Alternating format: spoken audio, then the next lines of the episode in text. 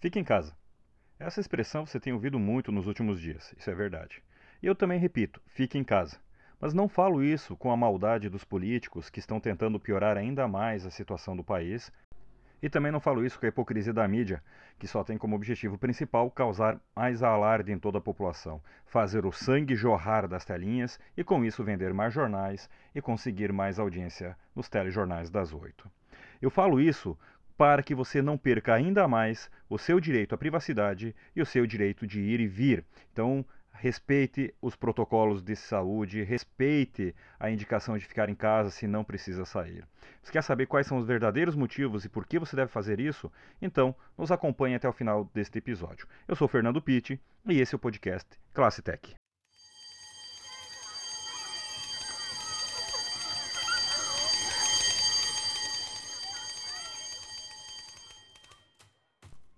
Vivemos um tempo diferente, isso é verdade. Tudo isso por conta do coronavírus. A forma de se comunicar, de trabalhar, de estudar, de se relacionar, inclusive, já tem sofrido fortes impactos nesses últimos 30, 60, 90 dias, a depender de qual país nós estivermos falando. Aqui no Brasil, mais ou menos nos últimos 60 dias. Muito que bem, e antes de nós entrarmos no tema específico do nosso episódio hoje, que é a ameaça ao direito à privacidade e o direito de ir e vir, deixa eu só atualizar alguns números. Hoje, enquanto gravo esse episódio, dia 20 de abril de 2020, final de tarde de domingo, nós temos no planeta todo mais de 2 milhões 375 mil casos confirmados, mais de 164 mil óbitos confirmados também por conta do coronavírus, e também oficialmente ele está presente em 185 países. Estados Unidos continua sendo o país com maior número de casos confirmados, com mais de 742 mil casos e mais de 40 mil mortes por conta do coronavírus. Em seguida vem a Espanha, com mais de 195 mil casos e 20 mil óbitos, Itália, com 178 mil casos e 23 mil óbitos, França, com 152 mil casos e 19 mil óbitos, e lá no Brasil, com mais de 37 mil casos confirmados e 2.388 óbitos até o momento. Contudo, é importante referenciar o nosso último podcast em que nós falamos que estes números podem ter algumas alterações. Porque vejam, enquanto os Estados Unidos com mais de 742 mil casos, nós temos o Sudão do Sul, no continente africano, com apenas 4 casos confirmados, e o Iêmen com apenas um caso. Será que eles têm tanta sorte assim? Ou será que eles não estão nem testando? Atualizados os números oficiais de casos em todo o planeta, vamos voltar ao nosso tema principal, que é a ameaça aos nossos direitos de ir e vir e também à privacidade. Começando pelo primeiro, direito de ir e vir, previsto na Constituição Federal, artigo 5 inciso 15 É livre a locomoção no território nacional em tempo de paz, podendo qualquer pessoa, nos termos da lei, nele entrar, permanecer ou dele sair com seus bens e até onde me consta, nós ainda estamos em paz, não declaramos guerra contra nenhuma outra nação. Contudo, alguns prefeitos e governadores estão adotando práticas que ferem o direito de ir e vir do cidadão. E o pior de tudo, eles estão amparados por um entendimento do próprio STF que diz que eles podem sim estar fazendo isso. E fazem como? Através da paralisação do transporte público, seja ele municipal, intermunicipal ou interestadual, e também pelo bloqueio do acesso às suas cidades. Eles chegam a colocar verdadeiras barricadas nos acessos, parando todas as pessoas que lá chegam, pedindo para que se identifiquem, que comprovem residência fixa naquela cidade, caso contrário, não é permitido o acesso a ela. Inclusive, recentemente eu li que um prefeito afirmava que nós estamos em guerra, que não é férias, e que pessoas que porventura tenham casas de veraneio lá não terão sua permissão de entrada. Prefeito, se estiver me ouvindo, até te questiono: será que não é mais seguro para que uma família com filhos fique numa casa de campo, talvez até mais isolada e talvez até mais segura para a saúde deles e das pessoas ao redor, do que ficar num apartamento num grande centro? Além destas, tem também adotado restrição do funcionamento de comércio, de escolas, de indústrias, estas talvez até que sejam tanto quanto necessárias em alguns centros, em algumas cidades que tenham casos confirmados. Agora vem a questão da reflexão. Nós temos em Santa Catarina 295 cidades. Nós temos no Brasil 26 estados, com 5.570 cidades. Oficialmente, até onde se sabe, os casos confirmados estão presentes em aproximadamente mil cidades. Agora, será que é necessário adotar as mesmas práticas de bloqueio do transporte público, do fechamento de escolas, de comércio e de indústria de forma homogênea em todas as cidades do mesmo estado? Será que não poderia ser mais prático e mais efetivo e menos danoso para a sociedade e para a economia do estado e da nação fazer esse fechamento de forma a atingir micro-regiões, talvez macro-regiões, aonde de fato tem casos confirmados ou casos suspeitos, do que fazer um fechamento completo de todo o Estado? Qual o motivo exato disso? É despreparo? É desespero? Ou outro motivo que a gente não entenda? Antes de mais nada, quero deixar claro: eu não sou especialista em virologia, não sou infectologista e também não sou do grupo dos negacionistas. Entendo sim que determinadas ações são necessárias, pois o vírus é real, ele é altamente contagiante e tem uma taxa de letalidade alta. Então, sim, é necessário ter ações que diminuam a sua taxa de disseminação. Agora a reflexão é: precisa ser homogênea em todas as cidades do estado? Será que não poderia ser por micro-regiões? Veja um exemplo de Santa Catarina.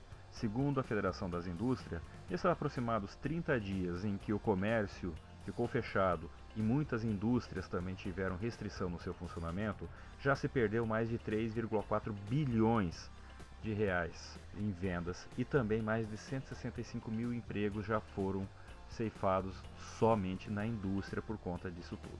Se a gente colocar isso no Brasil, a somar o comércio, somar o serviço, veremos que serão bilhões de reais, talvez chegando à casa dos trilhões de reais perdidos e também na casa de milhões o número de empregos que foram perdidos. Outra reflexão que devemos fazer também é por que, que não foram adotadas medidas antes. Se os casos começaram a surgir já no início de janeiro e sabia que isso viraria uma pandemia e chegaria de fato ao Brasil, a questão não era se, mas quando nós seríamos impactados pelo vírus e começaríamos a ter os primeiros casos positivos e as primeiras mortes, por que, que não se adotou algumas medidas previamente?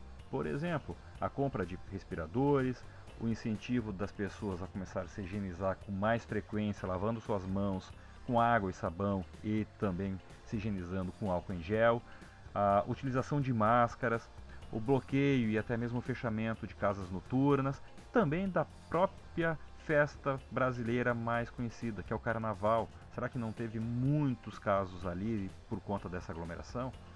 E também por que, que não se tomou iniciativas mais duras nos próprios aeroportos? Vejam que aqui em Santa Catarina nós já estávamos com o distanciamento social valendo, comércio fechado, escolas fechadas e em alguns estados aeroportos internacionais ainda recebiam voos que não testavam nem mesmo a febre dos passageiros.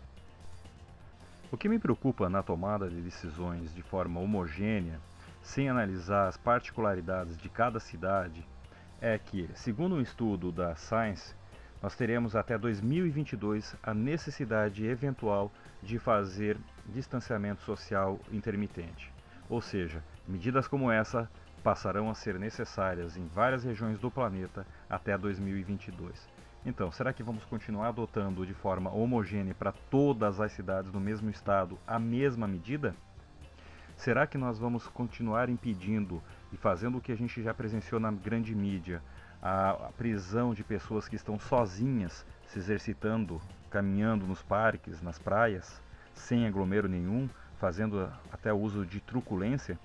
Será que nós vamos continuar observando a grande mídia hipócrita, sem máscara, fazendo filmagens, fazendo reportagens de tal maneira a dizer que fulano e beltrano, olha só, aquele carro está sem máscara, é para nós refletirmos a respeito, né?